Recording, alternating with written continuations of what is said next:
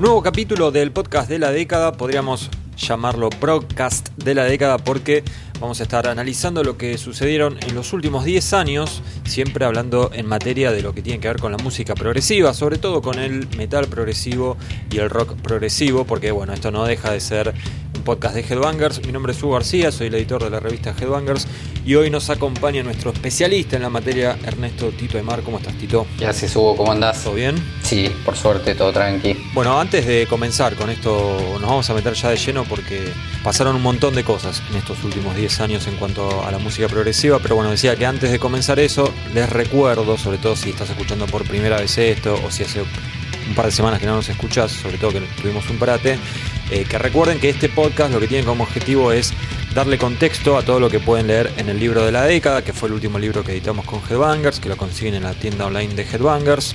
En la descripción del podcast está eh, el link. Y bueno, en el libro se cuenta la historia detrás de 100 discos editados entre 2010 y 2019.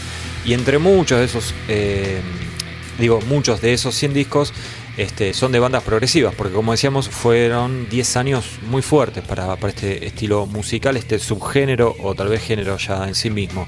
Así que bueno, hoy vamos a estar comentando a grandes rasgos lo que sucedió en la escena de la música progresiva, pero como siempre hacemos en estos podcasts, vamos a comenzar lo que sucedió en la década anterior, ¿no? en lo que fue del año 2000 a 2009, Tito. Sí, eh, como bien dijiste, digamos, en lo que es el metal progresivo, estas últimas dos décadas eh, podría decirse que pasó de todo, ¿no? Eh, y hubo un, gran crecimiento, una gran explosión de, propuestas y de diversificación, que es lo que le da la riqueza al género. Y mm, todo eso empezó la década pasada y hay que, mencionarlo y hacer hincapié en eso. Hay que recordar que en, los noventas, cuando el metal estaba agonizando y, las pocas propuestas que había se tiraban más a, lo moderno, ahí fue cuando surge Dream Theater, ¿no? que quizás es, eh, quizás no, es el nombre más grande del metal progresivo, seguro, y crearon un sonido que, siempre se lo asoció mucho con, lo técnico, con la destreza musical, eh, con una performance bestial de cada uno de, de, sus músicos. Y ese sonido que Dream supo crear en los noventas fue la, bandera reinante de lo que se terminó llamando el metal progresivo y que todos empezaron a, copiar a fines de los 90 y, entrados los, los 2000. ¿no? Fue un sonido del Dream Theater que, que se volvió plagiado en el buen sentido. ¿no? Muchas bandas empezaron a hacer ese tipo de música y, y, a, hacer un metal progresivo que tenía que ver más con lo técnico que con lo de que con una cuestión de diversificar o de ir cambiando. Sí, y que, y perdóname, que estaba como, tenía como la raíz en, en no sé, en, en, en, bandas que tenían más que ver con el metal y no tanto con el rock progresivo de los 70s. Sí, exactamente. O sea, Dream tiene una influencia muy fuerte de Rush, siempre la tuvo, pero pero también, así como la tenía de Rush, también la tenía de, Iron Maiden y de Metallica, y ellos mismos lo decían. Entonces eran, eran fuertes fanáticos del metal, pero con una formación musical de la Universidad de Berkeley o, o de Berkeley College of Music, que le dicen. Eh, entonces e, ellos tuvieron como esa mezcla de influencias y las supieron aprovechar muy bien todo su, su trasfondo musical y crearon una propuesta que es innegable, que fue súper personal y súper importante. Eh, así todo, Dream Theater en la década pasada, justamente a inicios de la década pasada, o sea, a inicios de este nuevo milenio, en los años 2000, tienen un cambio bastante marcado en su sonido y se hacen más metaleros, si se quiere. Con el disco Train of Thought, me refiero, que se editó allá por el 2003 Dream Theater, sobre todo en las guitarras de John Petrucci, baja la afinación y se vuelve mucho más machacoso y, muchísimo menos dulce al oído de discos como por ejemplo eran eh, Imagination, eh, Images and Words. Casi, casi, casi, ¿no? casi, casi, ¿eh? Images and Words, Awake y bueno, Metropolis Part 2, que también fue su, su gran trabajo. Pero se nota a principios de la década pasada un cambio, incluso, o sea, subrayan aún más su lado metalero eh, sin dejar de lado su destreza técnica y esa profundización se va manteniendo disco a disco y Dream Theater comienza a perder una cosa que, los, que, los, había caracterizado en un principio, que era esta cuestión de ir, de ir mutando, de ir cambiando, de ir sorprendiendo disco a disco. y termina convirtiéndose en una banda que se va repitiendo a sí mismo y termina en la década pasada perdiendo a uno de sus miembros fundamentales y yo creo que uno de los, de los íconos más grandes de la escena, que es Mike Portnoy, el, baterista, ¿no? Yo creo que el baterista emblema dentro del, metal de los, de los ritmos sincopados y complejos, de, escuchar esas baterías que uno no puede entender cómo lo hace, ¿no? Un, tipo que supo sorprender a toda la escena y que fue fundador de Dream Theater, bueno, se termina yendo al final de la década pasada. Ok, pero en la década, digamos, en esa primera década del nuevo milenio, hay como un cambio de paradigma. Sí, sí, sí. Así como Dream por una parte tenía esto de, de, que empezó a repetirse un poco, por otra parte, otras bandas que, no habían sido quizás eh, consideradas progresivas en los noventas o no era lo justamente lo, típico que se conocía como metal progresiva, eh, que, que, era esto que acabo de mencionar parecido a Dream Theater empiezan a cambiar, a mutar y a, mm, a, tomar influencia ya del rock progresivo setentoso o incluso del rock sinfónico y a, generar cambios muy buenos dentro de la escena. Entonces el progresivo que se estaba convirtiendo en una etiqueta y en algo que, describía algo prefabricado, que no dejaba de. que por eso no dejaba de ser bueno, pero que sonaba algo prefabricado y patentado vuelve a retomar un poco esa esencia de los, de los 70 del rock progresivo, de, desafiar un poco al oyente, de, cambiar disco a disco, de, agregar influencias, de desafiar al oído acostumbrado a un género para, para empujarlo a conocer otras cosas. ¿Y cuáles serían esas bandas? Y dentro de esas bandas yo creo que una de las más importantes es eh, Opeth. Sí. Opeth, eh, la banda sueca liderada por Michael Ackerfeld, que comienza con un death metal si bien era un death metal un poco más, más elaborado que, nombres suecos como Entombed, por ejemplo, o, Dismember, sí, claro. Eh, disco, disco, a disco Opeth fue claramente complejizando sus estructuras, añadiendo más teclados, mucho uso de melotron, y en la década pasada, eh, o sea, una vez que llegan a, con, Still Life y con Blackwater Park, eso se ve, se ve claramente. E incluso el disco que le sigue a Blackwater Park, que es el gran clásico quizás de Opeth. El disco que le sigue, que es parte de un lanzamiento doble, es Damnation, ¿no? que es ese disco em, mal llamado acústico, porque si bien tiene mucho acústico, tiene también guitarras distorsionadas o eléctricas, pero también esto que te digo, muy volcado hacia hacia música atmosférica con un intenso uso de melotron y, muy atmosférico, oscuro. Y termina siendo uno de los discos más loados de, toda la discografía de Opeth. Sí, que fue bastante raro. Y estás pasando por alto un nombre que me parece importante destacarlo, que es el de Steven Wilson, que tuvo bastante que ver también en ese cambio de sonido ¿no? de, de Exactamente. Wilson es, un, personaje o una personalidad que, que no pertenece al mundo del metal y él cuenta siempre que, de chico en los 80 se le escuchaba las bandas clásicas como, como Maiden, como Metallica, y después llegó un punto en donde eso lo, terminó aburriendo. Su banda principal en aquel entonces era Porcupine Tree, que nace como una banda homenaje a Pink Floyd, si se quiere, y se va haciendo cada vez más progresiva, más eh, accesible. Pero en el año 2000, Steven Wilson recibe una, de un amigo una copia de Still Life de Opeth, lo escucha porque el amigo le dijo, escucha esto que creo que te va a volver a, enamorar con el metal. Dicho y hecho, Steven Wilson escucha Still Life y queda totalmente perplejo por, por lo que estaba escuchando por parte de Opeth, ¿no?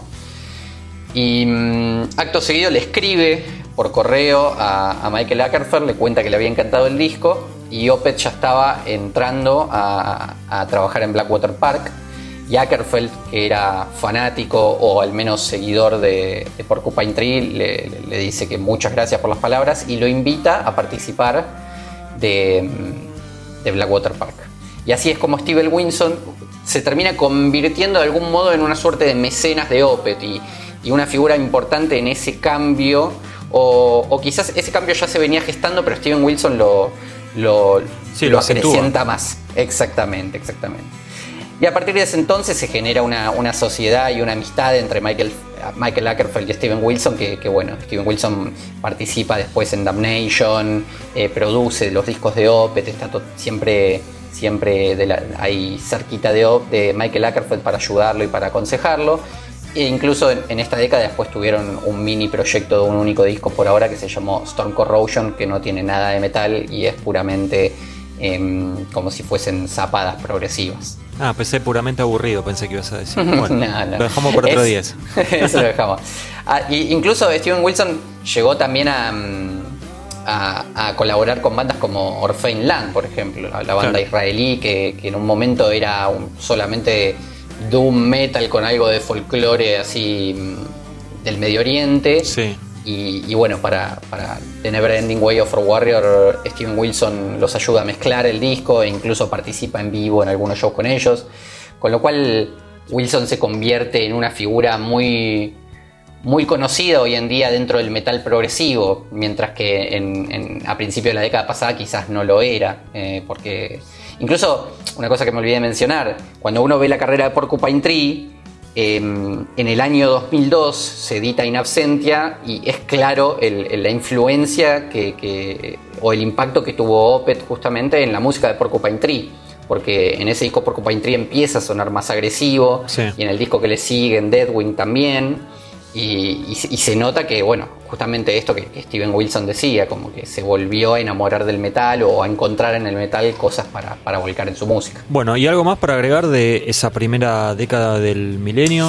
Yo creo que una figura que, que todo fan del, del, metal progresivo también admira y en, y en, la década pasada, y en la década pasada tuvo una muy buena década es eh, Arjen Lucas en eh, la mente detrás de Airion principalmente y con algunos otros proyectos paralelos como Star One y Ambeon, Guild Machine, varios proyectos paralelos.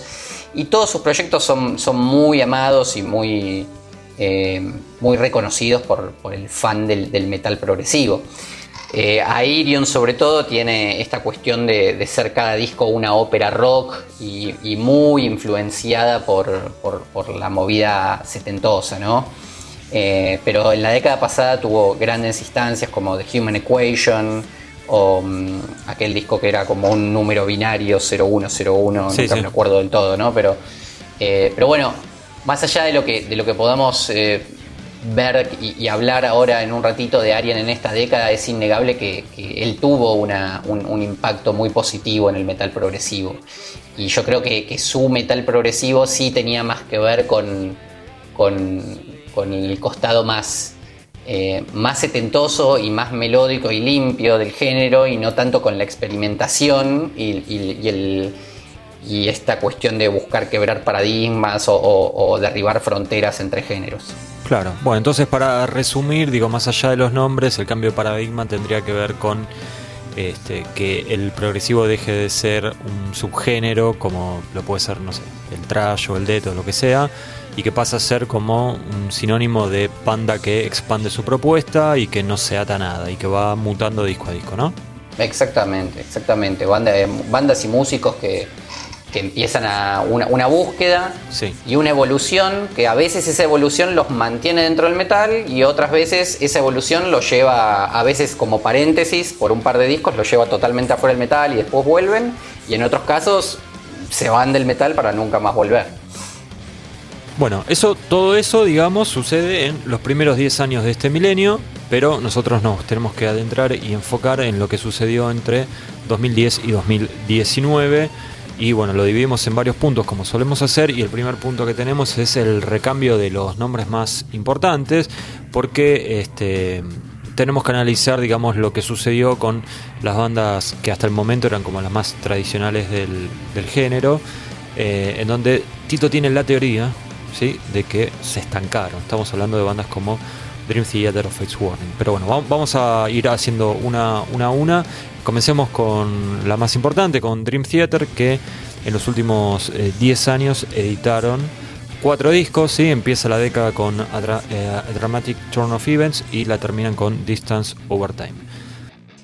Exactamente, y bueno, como, como te mencionaba, em, empiezan esta nueva década con, ese cambio, ese cimbronazo formacional que fue la salida de Mike Portnoy, ¿no? Sí. Lo reemplaza Mike Mancini, que era un, allegado de la banda, un conocido de todos, y la verdad que uno escucha los discos y, Mike Mancini yo creo que puede tocar de todo lo, que hace Mike Portnoy y lo estuvo demostrando. Creo que no fue el problema de Dream Theater en esta época su nuevo baterista. Me parece que el estancamiento, lo que yo considero estancamiento de Dream Theater en esta década es lo que te mencionaba anteriormente, que es una repetición de su fórmula, una repetición incesante de su fórmula. Disco a disco Dream no ofrece ya más nada nuevo y, todo lo que uno escucha ya lo escuchó en discos previos y son, son el, mismo tipo de secciones instrumental, el mismo tiempo de, dinámica de tiempos dispares. O sea, son cosas a las que Dream Theater nos, acostumbró y son, como, mencionaba antes, son, digamos, los, las figuras más importantes de ese tipo de sonido. Pero yo creo que se quedaron y, a la par de ellos empezaron a pasar tantas cosas en la escena que disco a disco para mí fueron perdiendo impacto.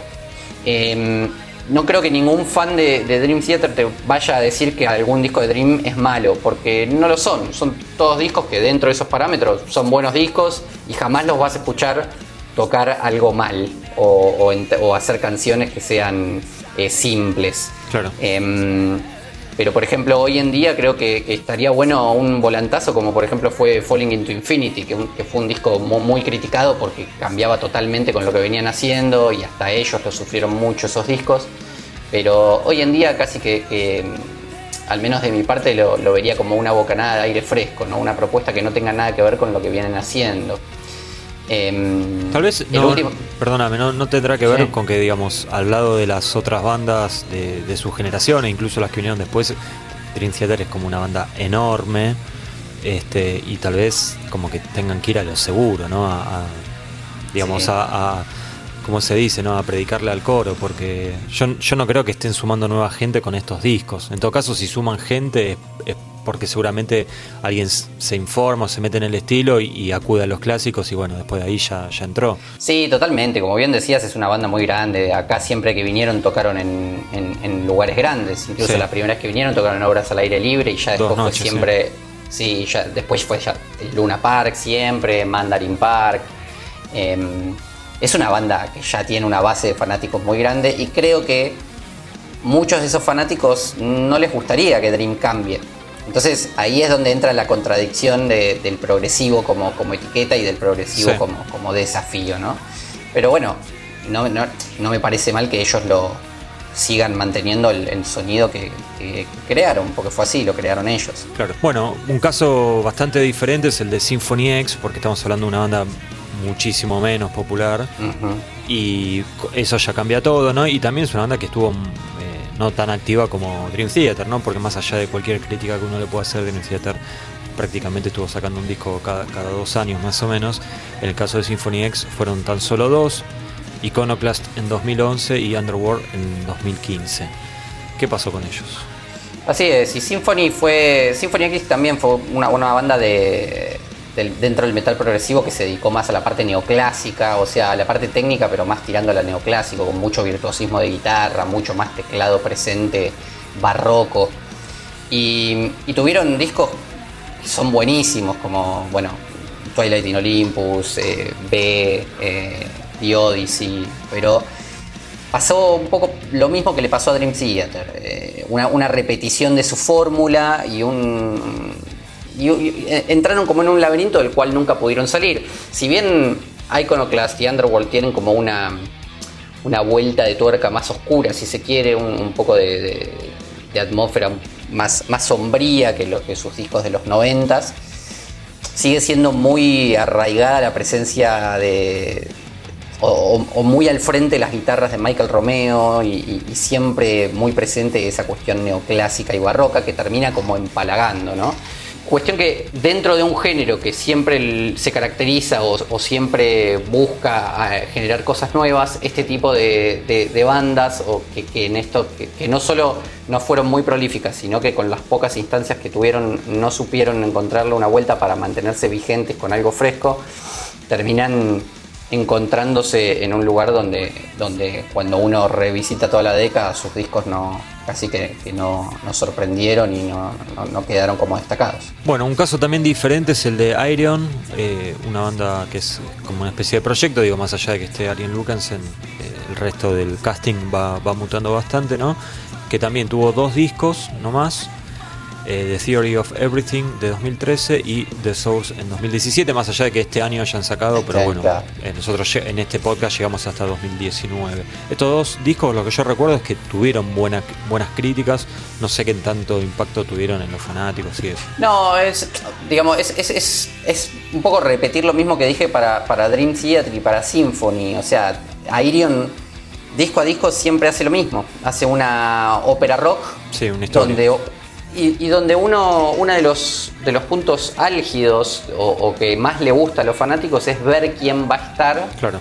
como, invitado en el disco, ¿no? El, cast o el elenco de, sobre todo de cantantes invitados, porque cada cantante después termina siendo un, personaje dentro del, del, concepto que siempre es creado por Arien. Y la verdad que termina siendo reiterativo, las historias, la verdad que no son historias que, lleguen a atrapar y suelen, suelen ser bastante infantiles. Y la base musical es sorprendentemente muy igual disco a disco y alguien utiliza los mismos recursos prácticamente sin cambiarlos. Alguna sección de, flautas que hacen recordar a Jethro Tull, eh, teclados obviamente que hacen recordar a bandas como Yes, Emerson Lake and Palmer, ese tipo de teclados, ese tipo de sonidos. Y obviamente que algunas secciones de heavy metal un poco más agarrido, que se, que, se sostienen principalmente por, por cantantes de, talla metalera, ¿no? Y, en estos últimos discos estuvieron gente como, bueno, Tommy Karevic de Camelot, eh, Tobias Sammet de Avantasia, Hansi estuvo en, en Hansi de Blind Guardian, estuvo en discos de Airion, eh, bueno, Flor Jansen ahora en Nightwish suele participar y participó en, en, el disco de Source. James Labrie, que había participado en, The Human Equation, vuelve a participar en The Source. O sea, la, lista de cantantes siempre se mantiene interesante, pero termina fallando ese factor de ese, factor musical que se repite disco a disco. Y después, en, digamos, en este listado tenemos tres bandas más creo que por un lado podemos separar a Face Warning y Threshold, que son dos bandas que, digamos, uno ve que siempre las críticas son muy buenas. Eh, de hecho, Face Warning es una banda que dentro de los eh, redactores de Headbangers tiene, tiene como, es como muy querida. Sin embargo, son bandas que no solo que no, no crecen en cuanto a convocatoria y repercusión, sino que cada vez se quedan como más ahí en el nicho, ¿no? Sí, de hecho, el caso de Fates Warning de estancamiento no, no tiene que ver con. O sea, se diferencia de lo que venía diciendo de Dream, Irion y Symphony X, porque, porque Fates Warning claramente va de algún modo eh, generando una, un cambio musical que los mantiene con una propuesta muy interesante. Y sus últimos discos, bueno, sin mencionar el de este año, pero Theories of Flight del año 2017, si no me equivoco. 16. 16. Eh, eh, un disco ultra celebrado por los fanáticos de, Fates Warning.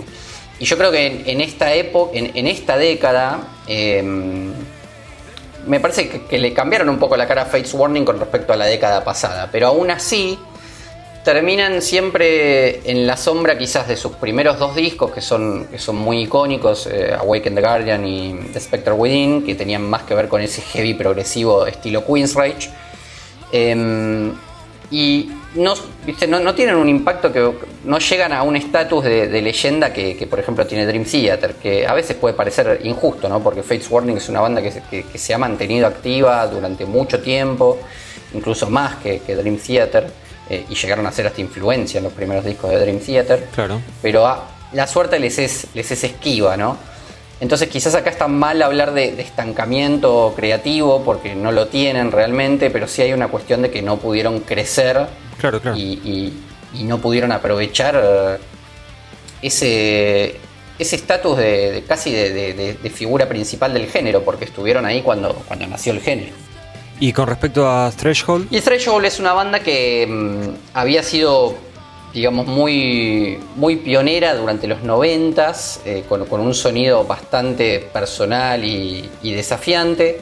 Y después se terminó diluyendo eso un poco.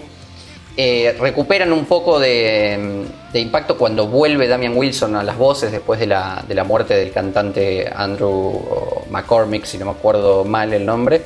Em, y ahí con el regreso de Wilson tienen uno o dos discos donde, donde vuelven a realmente a mostrar un, threshold más, más dinámico, más intenso, pero que de vuelta lo mismo. Disco a disco se fueron, se fueron adentrando hacia sí mismos, hacia, esa, hacia ese sonido y, se terminaron repitiendo bastante. Bueno, y por último, para cerrar este bloque, este, hay una banda que yo es la primera vez que eh, yo creo que fue en el cuando salió Lateralus, estoy hablando de Tool, eh, que fue la primera vez como que me, llamó la atención que, estar hablando de música progresiva, porque para mí Tool era una banda que venía del metal noventoso. Y como que me quedé, viste, como diciendo, para, ¿por qué progresivo? ¿De qué estamos hablando? Bueno, eso fue hace mucho tiempo. Y en la década pasada, sabemos que Tool es una banda que se tomó una vida, ¿no? Para sacar cada disco. Mm. En la década pasada, en el último año, ahí, al final del año casi, este Fear Inoculum fue el nuevo disco de Tool, obviamente el único que editaron en 10 años. Este, de hecho, es de todas las bandas y discos que estuvimos mencionando hasta ahora, es la única que, que tiene, eh, que está incluida en el libro de la década, porque pudimos hablar con el productor de Fear Inoculum. Y mm, ahora que pasó un poco el tiempo, ¿cómo, cómo analizas e-, ese fenómeno, Tito?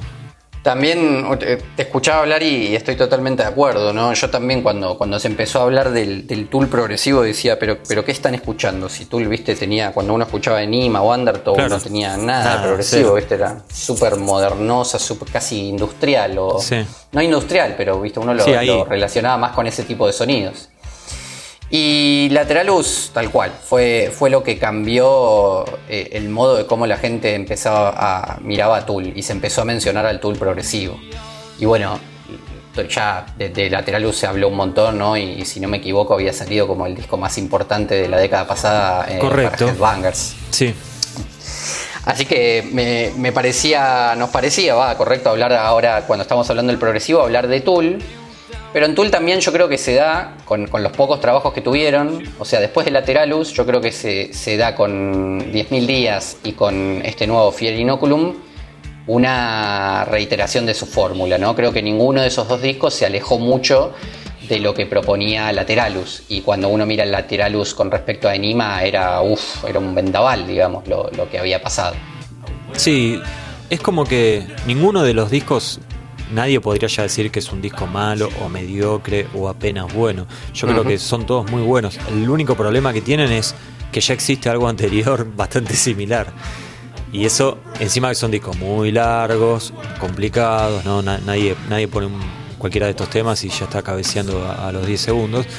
Eh, tampoco buscan eso, ¿no? Pero es, un ejemplo. Y entonces, como que la conclusión termina siendo, eh, viste, esa tanta capacidad musical ¿por qué no avanzan un poco, no? ¿Por qué no van un poquito más allá? Sí, y yo creo que obviamente tampoco les ayuda, sobre todo el, lapso de tiempo que se tomaron entre, entre 10.000 días y Fear Inoculum, y lo hablamos esto el año pasado cuando, cuando analizamos el disco. Yo, Fear, eh, o sea, lo que decías vos, es, es, un disco que realmente me gusta, incluso creo que me gusta más Fear que 10.000 días. Sí, sí. Pero aún así lo siento como un como bonus tracks de Lateralus. ¿Son buenísimos los temas? Sí, pero sigue siendo lo mismo. Entonces, em, eso sumado a los, a los 13 años que se tomaron para sacar el disco, bueno, hace que, uno sienta un, que, no, no, no voy a decir defraudado porque no es la palabra, pero digo, uno esperaba más de ese disco. Sí. O esperaba más de Tool. Digámoslo así, cuando uno salió a Lateralus y imaginaba el futuro de Tool, quizás se imaginaba algo distinto, algo muchísimo más rico, no solo en cantidad de discos, sino en, propuesta. Sí, a mí me, queda la espina de, obviamente es imposible de saber lo que voy a preguntar, ¿no? Pero de qué hubiera pasado si, no sé, salían al revés los discos, ¿viste? Si estaríamos diciendo lo mismo, o sea, mm. estaríamos diciendo lo mismo de Lateralus o, o, no, o digamos lo que sucedería es que iríamos viendo cierta mejoría en la composición. De todas formas, porque estamos diciendo todo esto y, alguien puede decir, bueno, ¿y por qué incluyeron entonces el disco en el libro? Bueno, primero que nada porque el disco es lo suficientemente bueno y segundo porque es un evento, o sea, es, demasiado importante un disco nuevo de Tool porque Tool terminó convirtiéndose en una banda que nadie se imaginó que iba a ser tan grande. No, totalmente de acuerdo y, además es, es una propuesta súper super completa a nivel visual, a nivel musical. O sea, Fear Inoculum, por más que repita, no deja de ser un disco súper complejo y con canciones que son realmente hermosas. A, mí fue uno de los discos que la verdad fue de los que más me gustó del año pasado. Tiene la mochila de ser el, sucesor de, de, lateral, o sea, no el sucesor de Lateralus, tiene la, mochila de, tener a Lateralus atrás y también a Enima si se quiere y bueno, y esos 13 años de ausencia discográfica también es como una suerte de mochila, porque te cambia mucho el modo de, eh, o sea, cambia mucho las expectativas de la gente, y, la gente cambia mucho en 13 años. Entonces, eh, eso le, quizás le, resta un poco de impacto a un disco que de por sí es muy bueno, y yo creo que, eso es lo que hace que esté en las páginas del libro Fear Inoculum. O sea, que es un buen disco de una banda muy grande.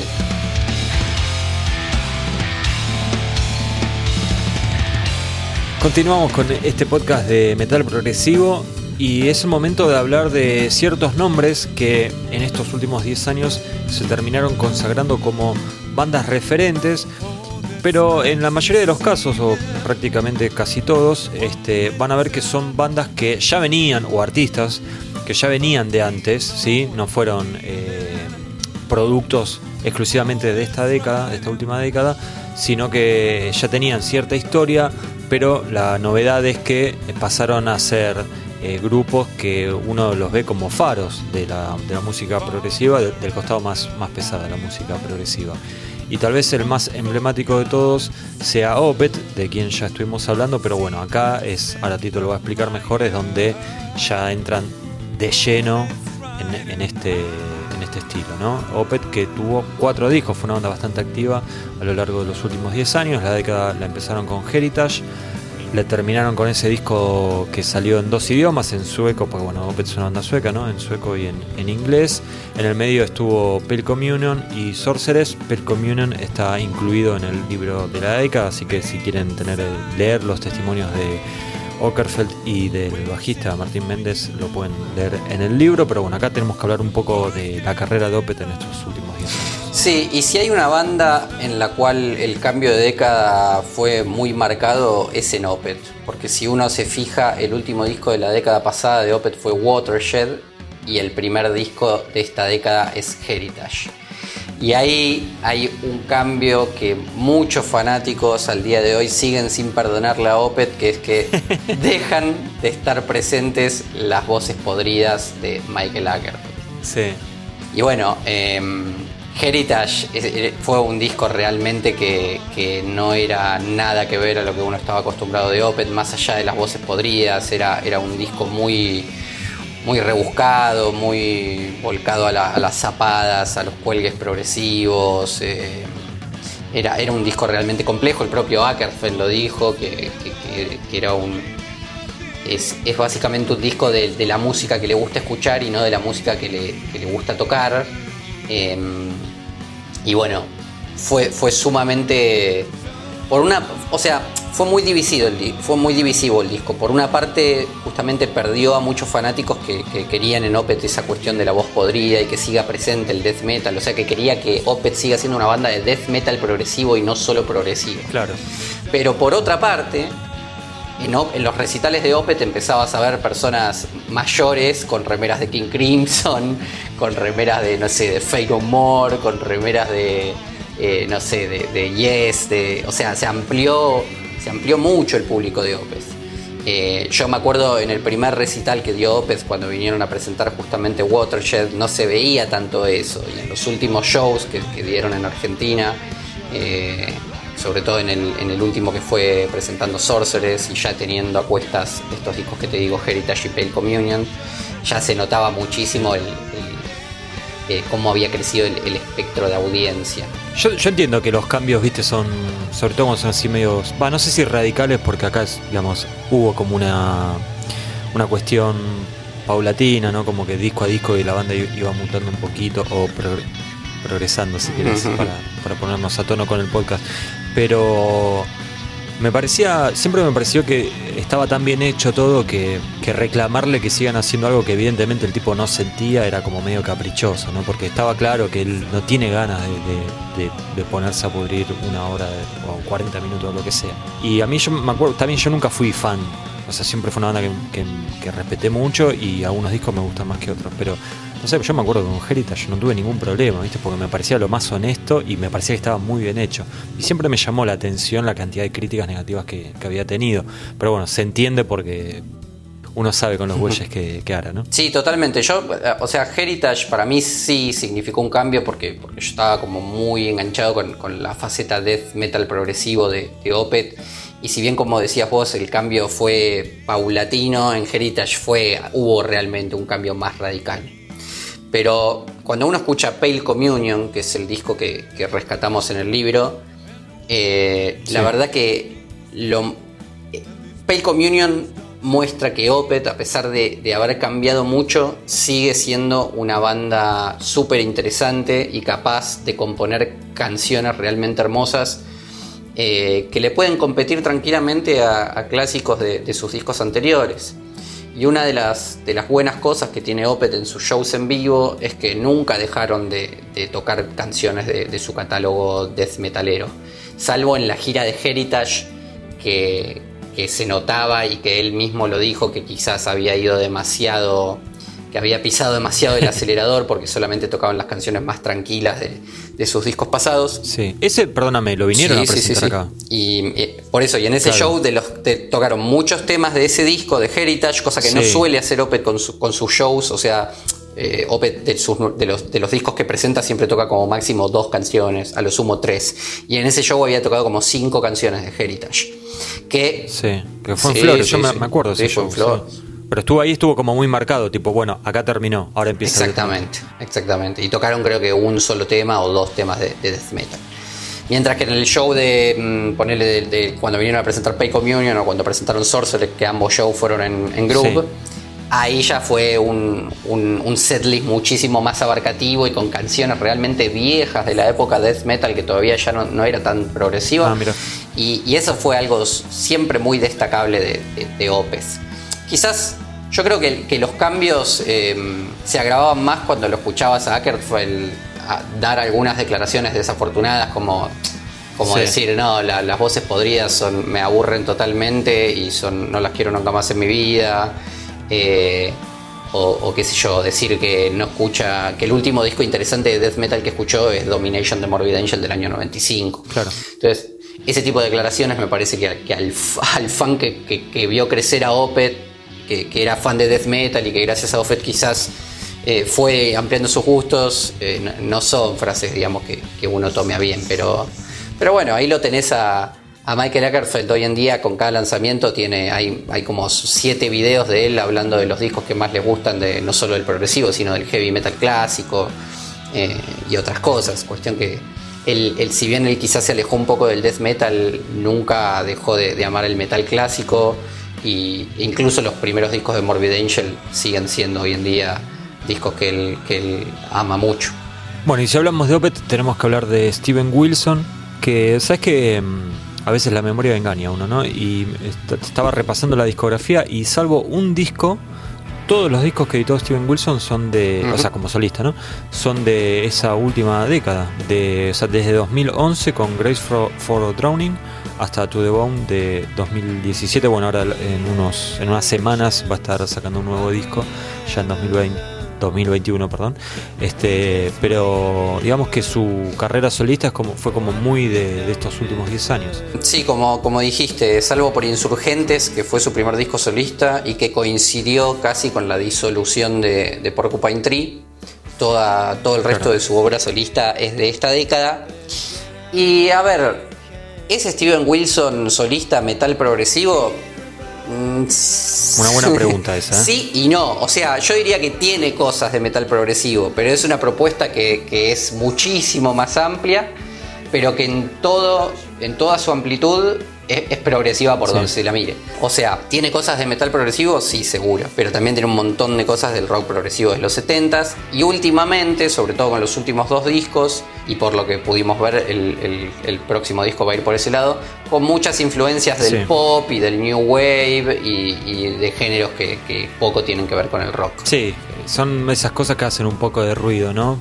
Eh, pero bueno, creo que después más adelante en el podcast vamos a hablar un poco sobre esos casos en donde terminan cayendo dentro del progresivo porque uno en realidad no sabe muy bien dónde meterlos. Y cuando digo uno, no, digo por nosotros que no marcamos tendencia, no digo de medios más grandes. No, no, totalmente. Y mm, yo creo que, esto incluso me parece que, lo hablamos, pero yo creo que si, si Steven Wilson no se hubiese involucrado con Opez, no sé si estaríamos hoy hablando de él en, un podcast de, Headbangers. Y no sé si la escena de metal progresivo eh, lo, tendría tan presente como un gurú, porque hoy en día Steven Wilson es casi como un gurú dentro de la escena del, metal progresivo. Y hay sellos eh, discográficos como, como, o distribuidoras discográficas como K-Scope o incluso Inside Out, que es eh, un, sello que se dedica neta al metal progresivo, que, que, está siempre ligado a Steven Wilson. Y ni hablar del sello este K-Scope, eh, incluso creo que él está dentro de lo que es el management del, del sello o está muy involucrado en, en qué tipo de lanzamientos están dentro del sello. Sí, yo nunca lo pude ver en vivo. Vos sí. Eh, la gente que lo, que lo sigue acá, por ejemplo, en Buenos Aires,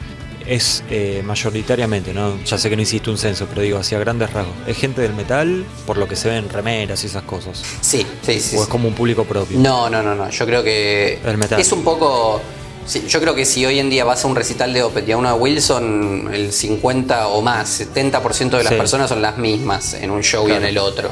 En Wilson quizás encontrás un poco más de gente más, más tirada al rock progresivo o al rock más convencional quizás, eh, pero se ve mucha presencia de, del metalero. No es como, por ejemplo, cuando fui a ver a Nick Cave que encontré tres o cuatro remeras de Type O Negative. No, no vas a ver un montón de remeras de, de Opeth, de, no sé, de Catatonia, de, hasta, de, hasta bandas de black metal o bandas de power metal, de todo. Sí, sí, está bien, es, es entendible. Bueno, el que nunca vino a Buenos Aires, lamentablemente, es Devin Townsend, un tipo que, este, un poco por necesidad y un poco por porque tenía ganas de hacerlo, eh, sacó un montón de material en estos últimos 10 años. De hecho, tuvo algo que se llamó el Devin Townsend Project, que en realidad había empezado en la primera década del milenio, pero bueno, la mayoría de los discos del Devin Townsend Project salieron en los últimos 10 años, desde 2011 eh, con The Construction hasta Transcendence, que fue de 2016. Ahí hubo como un pequeño parate y volvió en 2019 con Empath, pero que ya lo editó eh, como Devin Townsend a secas. Sin el project hubo un cambio de formación. Este, bueno, nada, quedó él como amo y señor de, ese, de ese proyecto que simplemente se llamaba Devin Townsend y Empath está incluido en el libro de la década. ¿Cómo explicar a Devin Townsend, Tito, eh, un tipo que digamos va desde... Desde Strapping y Unlad Sí, hasta, hasta Siltoid, hasta, no sé, canciones así con guitarras acústicas y su voz increíble. Es raro, ¿no? Es un y yo creo que e, este es otro de los casos que se puede comparar con, con Tool, ¿no? En, los 90 o nunca jamás te hubiese imaginado que a Devin Townsend, siendo figura de Strapping y Lad, se lo iba a, nombrar como un artista progresivo. No. No, no, porque incluso en, en las cosas que hacía fuera de Strapping no sé, como Infinity. Ocean o Machine. Sí, no tenía nada de progresivo, ¿viste? Eh, y es raro porque no recuerdo exactamente la fecha, pero fue hace muy poquito, hace un par de años. Eh, él estuvo tocando en un en el festival este progresivo, ¿cómo es que se llama? que se, hizo en España. Proc Power. No, no, Él tocó en el, en el Proc Power igual. Bueno, capaz que era en ese, no sé.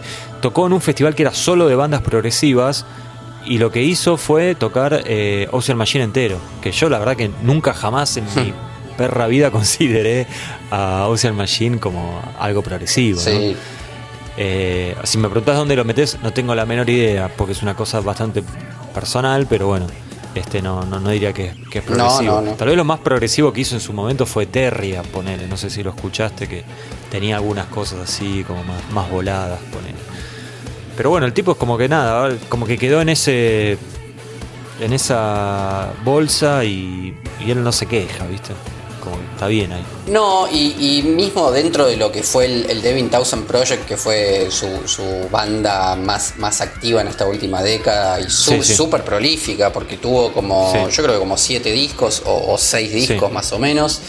Em, mismo dentro de su banda hay cosas que son, que son que sí se pueden considerar progresivas, pero hay otras cosas que son netamente metaleras. E incluso en el disco de Construction eh, tiene, ¿viste? tiene invitados de, la escena del metal. De metal. Sí, sí, tiene, a Paul Kur de November's Doom, tiene a Ixan de Emperor, bueno, tiene a Paul Masvidal de Death.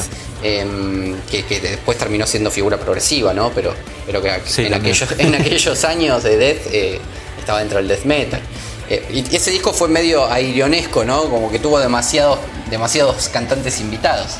Pero a la par. Bueno, es que, perdóname, es que ese Ghost que vino después y dos anteriores eran como todo parte de. eran como un, eran como discos que salían, digamos, por separado en distintos momentos.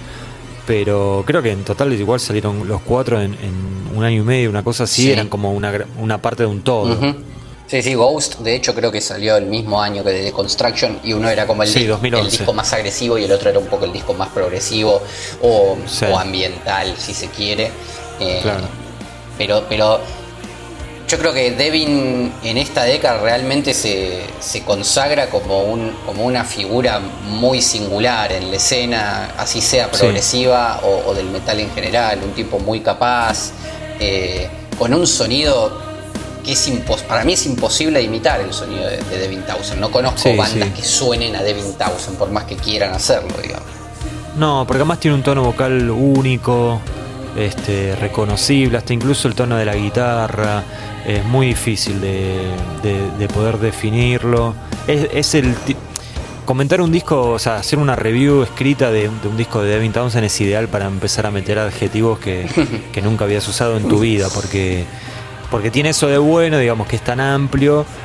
También eso a veces le juega en contra, ¿no? Porque tal vez si él fuese como más enfocado, porque así funciona el, mercado y la industria hoy en día, va hoy en día, hace mil años ya, este, tal vez tendría un éxito más, eh, más importante. De todos modos, hay que destacar que a pesar de hacer lo que se le antoja y que en general son ideas bastante alocadas, por decirlo de alguna manera, se logró ganar un nombre, se logró ganar un estatus que le permite girar por los principales mercados del mundo. Sí, tocó en el, este, incluso tocó en el Royal Albert Hall, hizo el, el disco sí. en vivo en el, Royal Albert Hall. Y de hecho, Opet y Steven Wilson también llegaron a tocar en el Royal Albert Hall. Es verdad. Es verdad, ahí hay un denominador en común que había pasado por alto. Sí, le, está, por suerte le va muy bien en, en Inglaterra, digo por suerte porque es un mercado que, que deja dividendos. Este, la verdad, yo, yo fui muy fanático de Devin Townsend con los años fui perdiendo un poco ese fanatismo, el, respeto lo, mantengo obviamente, pero creo que llegó más lejos de lo que yo hubiera imaginado. Porque Strapping y mm. es una banda que la mayoría de los metaleros conocemos, pero no sé cuántos fanáticos tiene tampoco, ¿viste? No, tal cual, y, tampoco fue... terminó o sea, no, no, terminó siendo su proyecto principal, entonces terminó editando mucha más música Em, con Devin Townsend Project o, incluso haciendo otros proyectos y Strapping quedó como...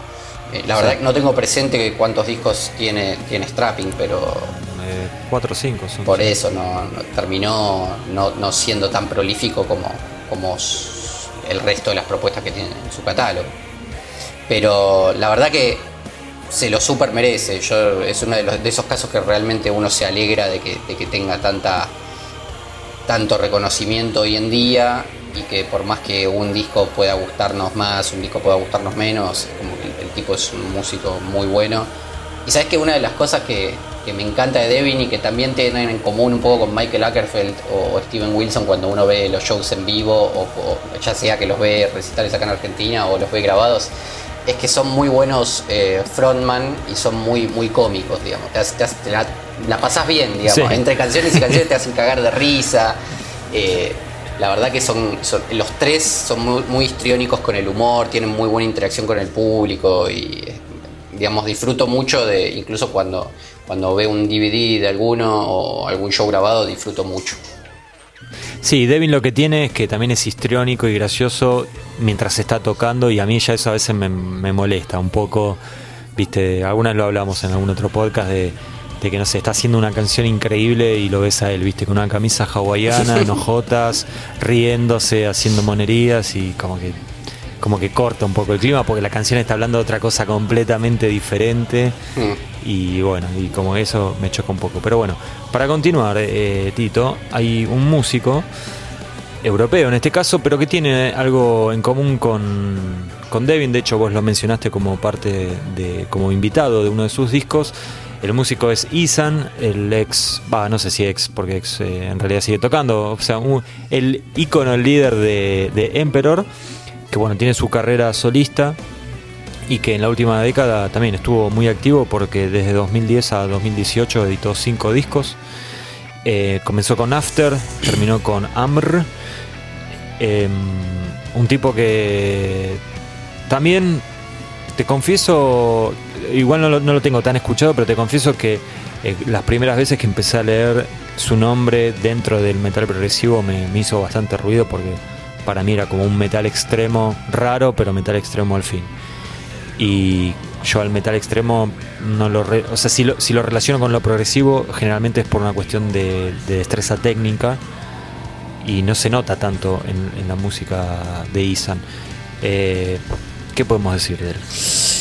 Como bien dijiste, acá la, cosa no, no, no, pasa por una cuestión técnica, pero sí pasa por una cuestión de que disco a disco Isan fue, fue mutando su propuesta, la fue haciendo un poquito más rica en matices y sumando, sumando invitados y, también sonidos, ¿no? Y en, After, por ejemplo, que es el, disco, el primer disco que edita en esta década, ya ahí podemos empezar a escuchar cosas como saxo, ¿no? Como del, saxofonista que toca en esta, blanda, en esta banda noruega Shining, que son muy estridentes, que tienen disco. Eh, pero incluso si uno se pone a pensar, o sea, decir que Emperor es progresivo ya sería una locura, pero cuando uno mira... Eh, pero discúlpame, pero ahora, o ahora, ya hace unos años, cada tanto alguien lo tira, ¿viste? Como que... Bueno, porque cuando uno ve el, sobre todo el debut de Emperor y el, segundo disco, ¿no? In the Nightside Eclipse y Andem to the Welkin, eh, cuando uno lo, compara con, lo que era el black metal más ortodoxo y, que, apenas estaba empezando, porque Emperor fue una de las primeras bandas, no se lo considera la segunda camada de black metal, pero fue uno de los pioneros. Y, ya mostraban algo distinto ¿no? Eh, en el sonido. Y, hoy, o sea, no es raro encontrar que, mencionen a Emperor eh, como una banda del mismo estatus de Mayhem o, de, Bursum o, de otras eh, clásicas del, black metal. Pero ya en ese entonces me parece que Ixan como que tenía una búsqueda musical un poco distinta a lo que eran sus contemporáneos. Y en su carrera solista empieza siendo un, no sé si, si, hablar de black metal, justamente le queda corto el, adjetivo, ya sea black metal o death metal. Hay una cuestión progresiva, hay una, una búsqueda más tirando, si se quiere, hacia el lado de Opet, que ya se veía incluso en, el último. En el último disco de Emperor, que puede considerarse como el, primer disco solista informal de Exam, porque es absolutamente todo de él ese disco. Y, mm, y después, con, a medida que fue editando sus discos solistas, eh, se, fue cada, vez se fue marcando más esta cuestión de, buscar otras cosas, ¿no? Algunas canciones más tirando hacia el, hacia, el heavy más clásico en algunos riffs, incluso tiene algunos discos, tiene un disco, Das que, que va, es un disco más tirado al trip hop y a la experimentación. Y, en los últimos discos tiene un, montón de, canciones que van que juegan con, con, los climas y no son tan extremos. Incluso él en todos los discos canta, nunca dejó de cantar podrido, pero cada vez canta más, más limpio también, ¿no? Es uno de esos cantantes que con el tiempo fue aprendiendo a cantar limpio y mejorando su técnica y hoy en día pueden cantar de una y otra manera y creo que lo bueno es que nunca dejó las voces podridas y a su vez, eh, eh, a su vez mejoró mucho su, técnica de, cantante limpio. Y terminó siendo el mecenas de un gran músico que vamos a hablar dentro de un poquito. Bueno, y el disco Art Kiss es, eh, fue incluido en el libro, el disco de 2016. Nos quedan un par de bandas más todavía para cerrar esta parte. Esto ya se está extendiendo bastante, Tito, así que me parece que se va a venir parte 1 y parte 2. Em, Pain of Salvation.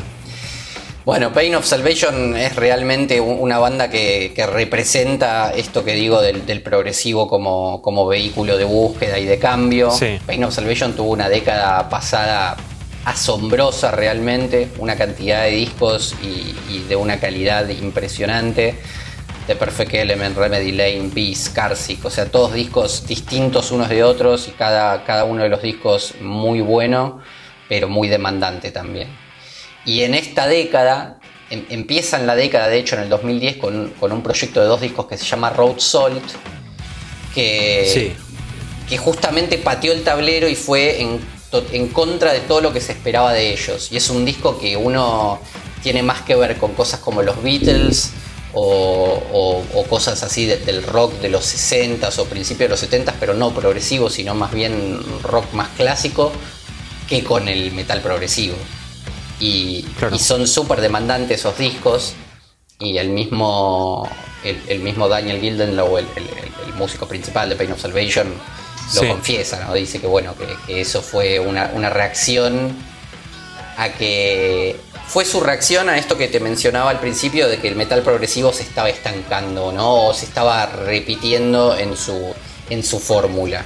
Entonces él, considerándose en un inicio, digamos, una banda de metal progresivo y admirando a bandas como Dream Theater, eh, como reacción a todo ese estancamiento que, que, al menos él estaba sintiendo en el metal progresivo, decide editar esos dos discos que, son súper complejos y que es probable que la mayor parte de, los fanáticos de Pain of Salvation les cueste, les cueste comprenderlos, les cueste encontrar un, atractivo. Sí, y es una banda que disco a disco va, cambiando bastante, ¿no? Eh, inclusive yo creo que tal vez hubiera sido un poco más prolífica. Eh, está bien, a ver, sacaron cuatro discos en 10 años, no está nada mal, ¿no? Para los estándares de hoy, pero inclusive si no hubiera tenido eh, los problemas de salud que tuvo Daniel, tal vez hasta incluso que un disquito más entraba. Sí, es probable, pero bueno, por suerte todos esos problemas graves que tuvo de salud terminaron bien. Sí, los pasó. Y no, solo los pasó, sino que gracias a esos problemas de salud... Dejó un discazo, ¿no? Eh, exactamente, se, inspiró para hacer el disco del 2017, In the Passing Light of Day, que, está, en las, eh, está, está comentado en el, libro de la década de, de Headbangers y es realmente uno de los, de los mejores discos de metal progresivo de la década. Tiene cosas bien marcadas del, Pain of Salvation de los inicios, pero a su vez eh, eh, también mucha agresividad en sus guitarras e incluso algunas canciones muy emotivas, muy melancólicas, como la canción que le da nombre al disco. Y es, es un disco muy, con una carga emocional muy fuerte, porque está basado en todas sus experiencias eh, de su internación y de su, de su experiencia cercana a la muerte, si se quiere, y la verdad que, es muy intenso y muy recomendable. Sí, yo creo que ya lo dije en algún podcast, pero lo, repito, además ahora tiene más sentido que nunca, que recomiendo, sobre todo si ya tenés el libro y capaz que lo pasaste por alto porque tal vez no te interesa Penal Salvation o lo que fuera, eh, recomiendo que, lean esas, esas páginas porque las escribió todas eh, Daniel, nosotros no, hicimos absolutamente nada, simplemente traducir, porque cuenta toda la historia desde el momento en que se empieza a, se empieza a sentir mal hasta que finalmente termina saliendo del hospital. En el medio de eso pasan una cantidad de cosas que son increíbles y escribe de una manera muy divertida, así que lo súper recomiendo. ¿Seguimos, Tito? Dale. Bueno, nos vamos a poner un poco más extremos con Enslaved, una banda que empieza siendo ¿no? una banda muy importante dentro del black metal este, noruego. Es verdad que es una banda que sacó un montón de discos antes de llegar a la última década. Pero bueno, acá estamos con Enslaved que sacó cuatro discos en los últimos 10 años, sin contar el que salió hace muy poquito, en 2020. Empieza todo en 2010 con Axioma Ética Odini y termina con E el disco de 2017. Nosotros en el libro incluimos Ritir, que es de 2012. ¿Cómo puedes explicar esa evolución, progresión o como le quieras decir de Enslaved, que también es un caso bastante particular? Sí, y Enslaved es eh, bueno, uno el, último de estos, de estos grandes nombres que hoy en día, que vamos a mencionar ahora, que, hoy en día son prácticamente eh, considerados progresivos, ¿no? extremos pero progresivos. Y es un, largo camino que, comenzaron la década pasada sobre todo con los discos Monumentation y Below the Lights. Y, como, como, bien dijiste, para el caso de Opet fue, fue, algo similar en el sentido de que fue algo muy paulatino, disco a disco, cada vez más. Pero lo, lo, extraño de Enslave o lo, particular y atractivo es que jamás dejaron de ser extremos, ¿no? que, en, ese cambio o en esa búsqueda progresiva siempre se mantuvieron bastante extremos las voces de, de Kielson, que son, son gruñidos bastante característicos, nunca dejaron de estar presentes hasta el día de hoy. Hay más participación de los teclados, pero sin embargo no es digamos, la característica principal del, elemento progresivo en Enslave. Em, yo creo que es una suma de pequeñas cosas la que van haciendo el carácter progresivo en Enslave. Eh, hay, una suma, una, comunión de, distintos elementos de toda su discografía. Em, o, muchas veces lo que, lo que me pasa a mí, al, menos con, la carrera de Slave, es que noto que ciertos discos eh, comienzan a mostrar una sucesión y, se toman su tiempo para, para esa sucesión continuarla en, una tríada de discos o en, un binomio de discos. Y después para el próximo disco quizás cambian de repente, pero nunca el cambio es tan brusco como para no reconocer el sonido en Slave. Bueno, Tito, entonces vamos a cerrar acá. Este, no hubiera pensado que con Slave íbamos a terminar un podcast de metal progresivo, pero bueno, así son las cosas. Y habrán visto que en algunos casos de, este podcast tuvimos como dificultades ¿no? para tratar de relacionarlos, porque bueno, esto es lo que pasa con el, metal progresivo, al menos en esta época de, la vida metalera, no sé cómo va a continuar todo esto, nadie lo sabe. Este, pero bueno, fue, fue una década muy importante para, para, este tipo de música y para estos artistas que estuvimos mencionando, sobre todo en esta última parte del podcast. Nosotros vamos a cerrar acá y si te parece, Tito, la semana que viene continuamos porque hay un montón de cosas para seguir eh, discutiendo y hablando y, presentando bandas, sobre todo bandas con, menos trayectoria, pero no por eso menos importantes. ¿Te parece bien si cerramos acá? Sí, sí, dale, dale. Seguimos la semana que viene que, que hay tela por cortar. Bueno, entonces los esperamos. En siete días volvemos y tenemos la segunda parte de este podcast.